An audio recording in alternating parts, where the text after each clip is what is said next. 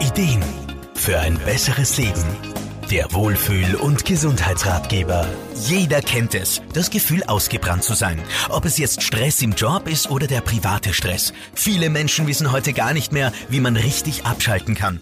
Dabei geht das oft schon mit kleinen Tricks im Alltag, bestätigt Lebens- und Sozialberaterin Irma Frumann von Praxis Entero. Viele Menschen können sich bei einem ausgiebigen Spaziergang total gut entspannen und manche ganz vergessen, wie entspannend so ein Wald sein kann. Gerade im Herbst und Winter kann einem aber auch das Wetter einen Strich durch die Rechnung machen. Aber auch zu Hause kann man für die nötige Entspannung sorgen. Was spricht dagegen, einmal den Freizeitstress wegzulassen und am Wochenende einmal zum Beispiel so richtig lang auszuschlafen?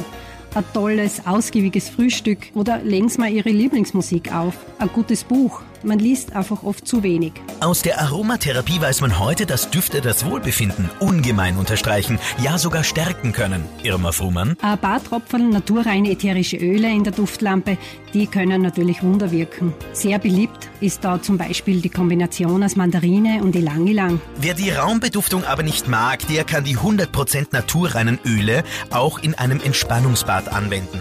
Einfach ein paar Tropfen davon auf einen Esslöffel Salz geben und ab damit ins Bade Wasser und die Seele baumeln lassen. Ich sage das meinen Klienten immer wieder, genießen Sie einfach mal ein schönes Wellnessbad. Und warum nicht auch einmal mit einem Glas Sekt?